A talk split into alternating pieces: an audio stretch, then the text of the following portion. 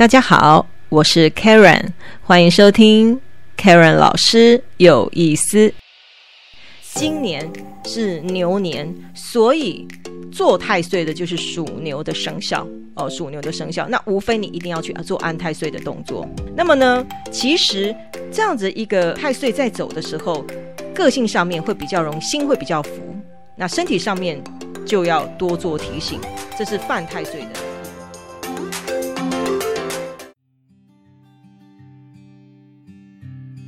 Hello，大家好，我是 Karen。在这个过年期间，尤其是这个新年期间哦，很多人就会问我说：“呃，老师，我今年是不是应该要去安个太岁？呃，我今年是不是应该要点个灯啊？或者是说我有哪方面我需要在呃这个过年期间赶快呃做加强？例如说呃我要再盖。”我要点灯，诸如此类哦，因为毕竟我们在呃台湾是一个在信仰上面非常开放的一个一个地方哦，那所以我们都很希望借由个人信仰的方式，例如说你可能是呃信道教、佛教、呃基督教啊，或者是说这个呃信阿拉，诸如此类了哦，在信仰上面，我们都会借由个人的信仰，那么希望。呃，得到祝福，在该年能够一切顺利了哈，一切顺利。那在台湾其实比较呃普遍的就是通常了哦，通常就是以佛教跟道教的呃一些呃仪式范围呃为主。那在我们道教里面哦，在道教里面，其实大家最最最就是年初的时候最担心的第一件事情，应该就是说，嗯，我有没有犯太岁？呃，我有没有犯太岁？太岁哦，其实我们讲说所谓的。犯太岁，大家都知道，其实就是跟我们的生肖，OK，跟我们的生肖呃相同，或者是相冲，或者是说相刑哦，刑。那有人讲偏冲哦，这就是我们传统讲的，就是要呃安太岁，呃，就所谓的犯太岁哦。那其实我们都知道，其实太岁有六十个哦，那每一年都有一个就是太岁神来掌管当年的这个呃。我们的事物啦，哈，我们凡间的这些这些事物，哈，所以他就是当年的这个值年的一个神明啊，就是当年的这个太岁啊。当然，太岁的领袖呢是谁？是其实我们有个太岁领袖，他叫做殷郊。那这个殷郊是我们这个古代这个。《封神演义》里面的一个神话人物啦，那么就是殷商的这个大太子哦，就是我们这个商周王的这个长子，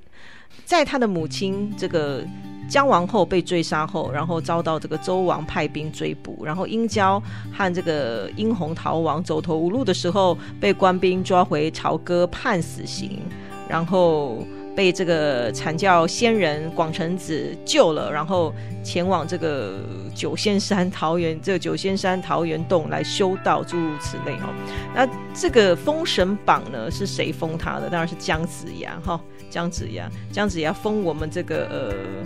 因为我们周朝的姜子牙奉命师作这个封神榜哦，然后我们这个殷郊的这个灵魂就被封为执年岁君太岁之神，他算是这个呃太岁神之首，他算领袖哦，他算领袖这个殷郊哦。当然这是题外话了，这是一个我们讲说六十六十太岁，他算是殷郊，算是第一个在被封被神格化的哦，他是这个呃领袖哦，领袖人物。但是我们其实要讲所谓的太岁哦，它算是我们战国时期的一个岁星纪年法哦，岁星纪年法。其实我们所谓的太岁，是因为我们木星。是用木星在天上的位置，因为呃春秋战国时期采用的岁星纪年法是用木星在天上的位置来表示这样的一个年度。那因为我们的木星木星绕行太阳一周天，就大概是十二年，哦，就大概是十二年。那这样的一个十二年，我们把它分成就是所谓的十二段。那这样的十二段，然后配上我们的。十二地支哦，子丑寅卯，呃，辰巳午未申酉戌亥，变成怎么样了？就是我们讲的十二太岁哦，十二太岁。所以其实我们在讲说这样的一个科学的角度了哦，科学的角度，我们讲说这样太岁的由来，其实是由于我们木星。我们简单讲，简单讲就是一个木星的一个运行哦。因为以前我们就是呃这个这个仰观仰观这个呃天体的运行，但其实我们从下面往上面看哦，当然我们的地理位置呢，其实是刚好跟我们呃天上这木星的位置跟我们的位置是颠倒的，所以其实，在古代的天文学家就想出了一个假岁星。哦，假岁星跟真的岁星 背道而驰，所以这十二层的方向哦，就会顺序一致，用来纪年呐。所以就是叫做这个太岁纪年法哦。那当然后来后来这样的一个岁星，这个这个呃 被神化了，被我们的民众神化了。毕竟我们讲说在天上是一个虚无缥缈的地方哦。那这个这个宇宙是浩瀚有形无形，其实我们很难去拿捏啊。所以诶，这个这个我们这个岁星被神格化以后，然后成为众神之魁，在在我们这样的一个传统的这个呃。观星术上面哦，它是一个很重要的一个位置哦，所以我们讲说这样的太岁星的由来，其实是源自于我们木星在天上的位置来做运行的一个角度了哦。那么我们讲说这样的太岁，其实后来当然六十太岁，呃，这个跟我们的六十甲子哦。就是天干地支六十甲子，那这样的一个呼应的情形之下呢，那每一年就会有一个太岁神来这个这个轮班哈，所以我们开始就是有这样的一个安太岁，这样侍奉太岁神的一个仪式，那祈求来年的一个呃平安跟顺遂哦，平安顺跟跟顺遂。那我们在呃我们的明朝哦，明朝的一个呃著名的这个呃命理著作《子平八字》的著作，这个《三命通会》里面，它其实就有写了啊。上面就会写到说，其实我们的这个呃太岁，它是一个神奇，是一年的主宰，是我们诸神的领袖。但是三命通会上面有强调了一句话，它就是因为三命通会毕竟它是呃源自于我们的子平八字嘛，那八字它有八个字，所以有强调了一点一个点，就是说它会根据我们的生辰八字的不同来。推断说，哎，今年的太岁到底是对我们是加分还是有害？简单讲，就是说，一般我们在安太岁，或者是说我们每一年要做任何的制化的一个仪式行为的时候，我们只会针对生肖，哦，针对生肖。例如说，我今年是不是犯了白虎？呃，犯了十二太岁当中的天狗、病符，呃，什么三门吊客，诸如此类的哦。可是，其实，在三命通会上面就呃非常明确的写说，其实我们的这个太岁要根据我们的生辰八字，因为我们生辰八字有八个字，年月日时，年月日时各有天干跟地支嘛。那到底哎这样的一个呃太岁年对我是加分还是扣分，还是说有一些呃吉凶的趋势？哎，我是跟太岁相合，还是说？呃，看起来我太岁年没有什么问题，可是可能跟我其他的呃大运，或者是说我的四柱的呃日啊月啊时呃诸如此类的这样的，以产生的一些行冲克害，其实都是要参考的。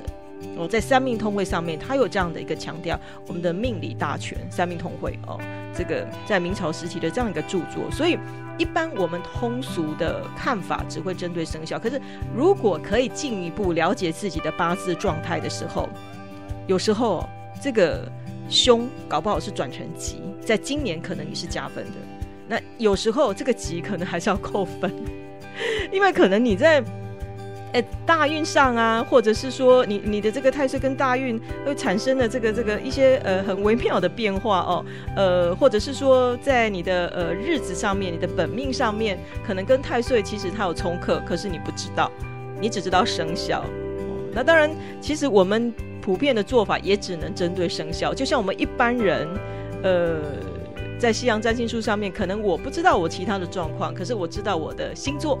我知道我的星座在今年我是不是水逆呀？哈，或者是说，呃，很多的状况，呃，去做计划。所以，呃，我们也可以把我们的这个呃生肖，在今年做一个呃前置作业。如果在你不知道八字的情形之下，其实能够做提防的，就是用生肖的方式。那用生肖的方式，其实我非常的建议，其实在每一年年初的时候，大家知道吗？我们的年度畅销书是什么？我们每一年的年度畅销书其实就是我们的农民历，你会发现，无论是在一些呃宫庙，或者是说一些呃里呃这个区啊里啊一些办公室，或者一些善心人士哦，或者是一些老师啊哦诸如此类，呃，都会去提供这样子的农民历，跟大家结善缘。那农民历其实它当然是一个预言书哦，是一个预言书。那它是呃阴阳历，阴阳历的结合。那每一本农民历几乎啦，几乎都会在后面后面呃的地方会写上十二个生肖，每一年十二个生肖，我们应该提防的地方，我们应该要注意的地方。OK，好，在你不知道八字的情形之下，其实你拿农民历来参考，可以针对你的生肖，该年生肖需要做提防，需要做制化的一些事情。那当然，提防制化的方式我有讲过，例如我们佛教的点灯的仪式，好，或者是说一些呃法会的仪式。那在道教里面，当然也有一些法会的仪式，或者一些祭解的仪式，就是这盖的一些仪式，也有点灯的仪式，哦。或做一些安置的一些作业，好安置的一些作业。那在我们呃十二生肖的这个十二太岁，在这里其实可以很简单的来跟大家说明一下哦。首先，我们要先从犯太岁太岁开始，就像今年，今年是牛年，所以做太岁的就是属牛的生肖哦，属牛的生肖。那无非你一定要去做安太岁的动作。哦，做安太岁的动作。那么呢，其实这样子一个呃太岁在走的时候，个性上面会比较容心会比较浮，那身体上面就要多做提醒。这是犯太岁的一个呃生肖是属牛的。那么跟牛对冲的就是岁破的生肖，这个也是要安太岁哦，这个也是要安太岁。那岁破的生肖当然就是属羊的。那属羊它本身岁破，那岁破的一个情形之下，除了要安太岁之外，那心境上面也是一个非常福的一个表现。那很容易比较有一些什么是非啦、官非啦，或者是些破财，所以也是要用安太岁哦，做安太岁的动作，来来做一个智化的一个动作，提前的一个智化。那再来牛的后面这个生肖，牛的后面这个生肖就是虎，虎。那属虎的朋友。在今年，它就是属于病符。何谓病符？病符星当然就是这个，它包括有一些呃身体上面之外呢，还有它包括的这个呃无中生有的一些莫名其妙的事情，也有可能会发生。所以，通常在我们道教仪式里面的一些呃祭改的季节的仪式，我们就会去治这个病符。哦，在道教仪式里面，那佛教仪式里面，有可能他会去点灯。点个药师灯，或者是说提前在呃年初的时候，呃参与一些法会盛事，哦，在佛教里面。那在属兔的朋友，当然在今年就是天狗。何谓天狗？天狗星本身它代表的也是一个，例如说呃车官啦、跌跌伤啦、损伤啦、血光啦啊小人。那在道教仪式里面，我们也是可以就是说做呃这个祭改的季节的仪式，就是治这个天狗。治天狗星在道教仪式，那佛教里面我们当然也是点灯。那其实我们现在讲哦，其实佛教、道教都有点灯的仪式啦。好，例如说点光明灯、药师灯、哦元神灯，诸如此类的哦，也都可以有点灯的仪式哦，点灯的仪式。那么在呃佛教，它也有一些呃就是智化的一些法会哦，智化的一一些法会在年初的时候。那么在属龙的朋友，像今年它就是这个呃。就就蛮好的，也要走福德嘛，走福德代表财喜临门啊，哦，财喜临门啊，吉星拱照。可是有一个卷舌，何为卷舌？就是一些小人的口角是非，哦，这个自己要做提醒啊，哦，自己要做提醒。OK，再来属蛇的朋友，像他今年就是白虎，何为白虎？其实白虎它本身哦，也是代表血光，也是代表血光。那通常白虎的人，白虎其实在庙方的话，其实都会建议你也是治个病符。这个病符化解血光哦，那也是要提防小人。那属马的朋友，在这个这个呃，像今年牛呃牛年的话呢，它本身是龙德还有紫微星哦，龙德紫微星。那何谓龙德紫微星？它当然就是因为紫微星拱照嘛，所以会怎么样嘞？诸事亨通，所以它算 OK，算是吉星高照。那也不要治，也不用做什么治化的动作哦，或者是说祭改的一个动作哦，祭解的动作。那属猴的今年是这个呃月德。哦，乐德，但是他有一个这个死符，大家有时候看到这个死符哈，就觉得好像很可怕。那其实，哎，也还好，因为他有个乐德配在旁边，所以呢，呃，只要自己提防一些就是闲事少管啦，或者是说一些无中生有的事情，其实还好啦。有乐德会逢凶化吉。那有时候讲说这个这个死符走走这个运的时候呢，要提防小偷。哦，小偷这东西要收好，不要被偷了哦。这个是这个死符这样的一个解释。那再来，像今年属鸡的，它是这个呃看起来不错，可是还有个五鬼。五鬼其实我们就是小人哦，也是是非哦，也是官非破财，类似像这样子。所以一般像在呃十二太岁看到五鬼的时候，呃道教的做法他会做什么呢？他要做一个呃这一盖，他是制化这个五鬼哦，五鬼他等同小人，他会去做这样的一个仪式。我们讲道教的仪式。那属狗的朋友，像他今年是走太阴，OK，走太阴。那太阴记得，太阴其实它是一个桃花，可是太阴它是否女生，所以，呃，如果男生在走太阴这个运的时候，要注意什么？注意烂桃花，注意烂桃花。那女生的话就是正桃花，那桃花特别旺。所以太阴是对女生好，对男生比较不好。一样的桃花它是有分的哦。哦，今年这个太阴就是呃十二太岁的太阴，我们是这样子一个解读。那呃再来我们看这个像属猪的今年就是看到了丧门，所谓的丧门。那丧门大家看的好像就是很怕哦，好像是会发生什么样的事情哦。其实我们在讲丧门，就是尽量少去丧家。哦，尽量少去商家，啊，事业上面如果要扩充，要特别的注意，因为商门就会跟哎旁边有个很奇怪的字叫雕刻写在一起，哦，是，就是说，哎，我们就是保守，很多事情我们就是呃保守，那这个商家我们就少看，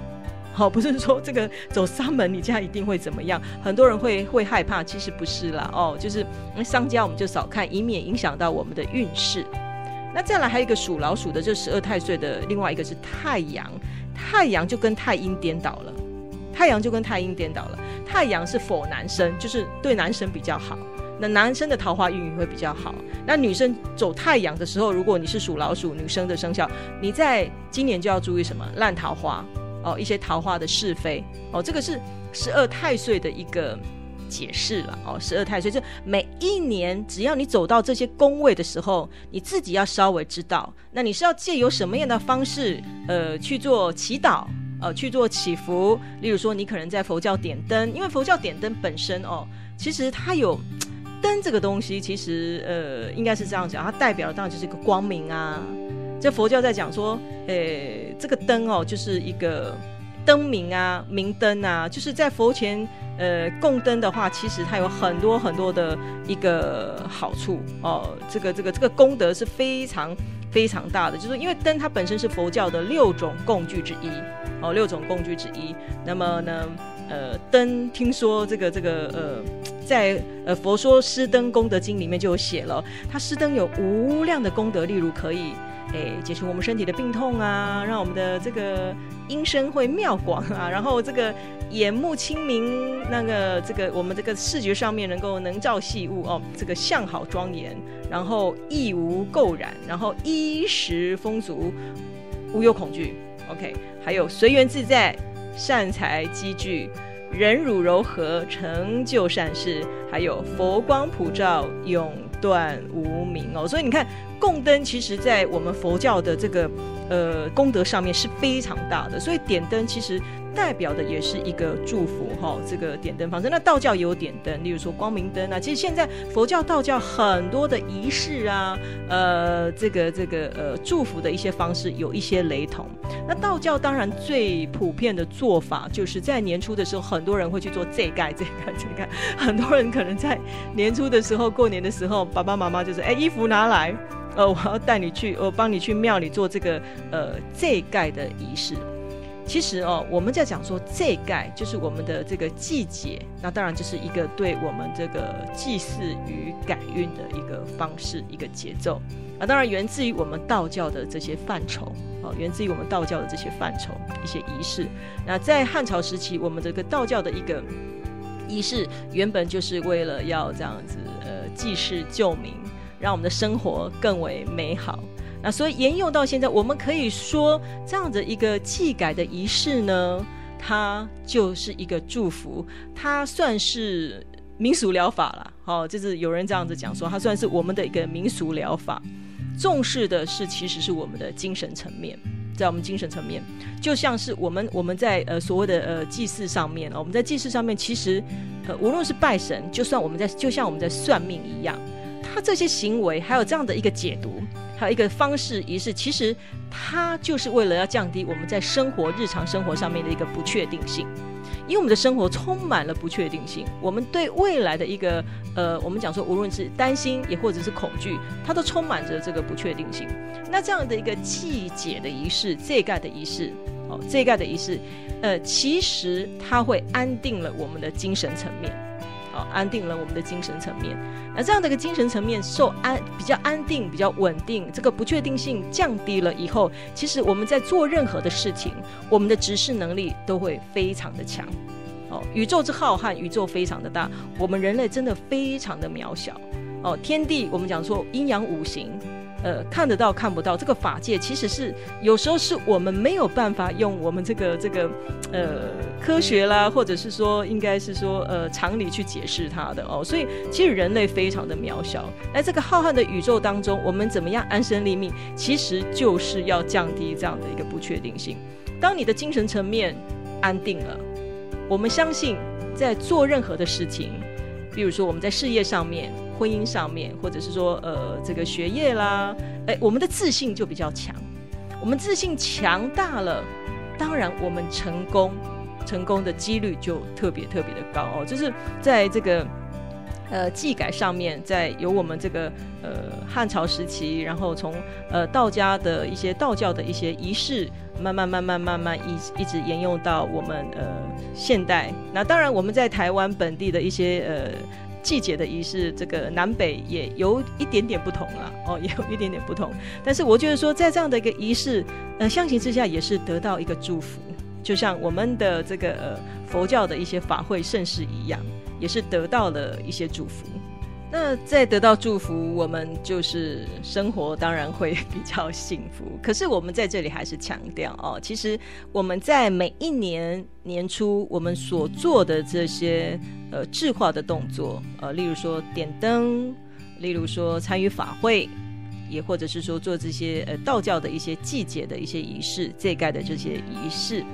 呃，当然是对我们来年会呃会增强很多的信心。那么在我们的生活上面会比较有安定性，但是就像我们在前面讲的三命通会上面这个我们的呃命理著作哦，三命通会上面所写的，如果要参考一整年的行运，其实还要参考到所谓的八字，八字就是包含了我们的年月日时。那么年月日时，年月日时的这个天干地支加起来有八个字。那八个字，它所产生的一个呃，我们讲说数据也好，这样的一个统计学，这样一个数据也好，那么它的参考值会更高。有时候我可能担心，哦，我今年犯太岁，呃，岁破，我今年应该很惨，不一定哦，哦，不一定。有时候他可能今年的太岁，在你的日子上面、月令上面、跟时辰上面，或者你的大运上面，其实它是加分的。有些人他可能不知道，他今年走的是贵人运。他一直在执着于说啊，我的生肖犯太岁了，我的生肖今年很糟糕。可是这个生肖或许是你的天乙贵人，而你不知道，而你不知道。所以，我们我们在参考八字的重点也是来来这边。那当然，有些人会说哇，我今年这个呃这个呃非常的棒，这个紫微星拱照啊，我今年应该是运势非常的强。可是不一定哦，不一定。有时候可能你在今年的这个呃日柱上面你是犯了冲。或者是大运上面你也犯了一些冲动，所以诶，有时候看起来好像好，那不见得很好。为什么说诶，我今年明明紫微星拱照啊，怎么我累成了这个样子？我怎么诶，很多事情在呃感情上面也好，怎么会生变哦，横生枝节？那我们整个八字的参考值真的非常高哦，因为八字它毕竟也是一个呃起源于这个易经，我们易经的一个来源。在易经从这个甲子开始，那么一直到我们的这个呃年月日三柱，那么一直到在这个徐子平他把它沿用成年月日时这个四柱，所以它的参考值其实非常非常高。在这样的一个呃八字一个演练哦，其实这几年来一直很堪验证啊，一直被验证哦，那参考值非常的高。所以我只是在这里提醒听众朋友说，哎，有时候我们看到这个年，我好像很糟糕，其实。不一定，OK。那这一年我看起来很好吗？呃，还是要再呃仔细探究一番哦，仔细探究一番。那当然，我没有讲说算命不等同于道教。那这个这个应该是这样子讲，我们讲说在算命的过程里面，我们知道自己的年月日时，当然就是为了了解我们自己的这个呃人格特质，还有我们这行运方式。那在以前的人，以前的物质环境并不是很好，那生活品质、生活的这样子一个机能性、呃便利性也不是那么的高哦。当然啊，当然我们前面讲的这个呃。季节，季节这些事情的话，其实，呃，除了当然就是每一年每一年我们讲说的这个十二太岁会有这个季节的这个动作之外，那以前的人物质环境差，那所以小小孩子一出生的时候，可能还有一些小儿观赏，例如说他可能有些将将军剑啊，哦什么什么呃四柱官啊，诸如此类的。以前的人他们就很习惯用这些季节的方式，在小孩子一出生的时候就。希望能够呃趋吉避凶，那得到祝福。那以前的人他们的信仰其实就是以道教的一些呃仪式呃为主，道教的一些季节的方式，那么呢来让孩子能够得到祝福，然后平平安安的长大了。所以我们在讲说，在以前呃小孩子一出生的时候，然后呃去排这些命盘，那么去了解小儿官煞，因为以前的生活呃包括交通啦，还有这个呃。我们讲说，呃，生活物质环境都不是很好的情形之下呢，那么也希望借由道教的仪式，例如说一些呃季节的方式，哦，这一盖的方式，把小孩子一些我们哎不好的，把它呃用智化的方式啊，把它做个仪式，把它送走。那么希望孩子能够平平安安，然后得到祝福，然后开开心心的长大哦。这个是在这一盖除了是说年初的一些呃季节方式，那小孩子出生也有这样的一个季节的一个方式，那还。有，当然，我们日常生活当中，很多人呃不一定要在这个年初的时候哦，他有可能呃在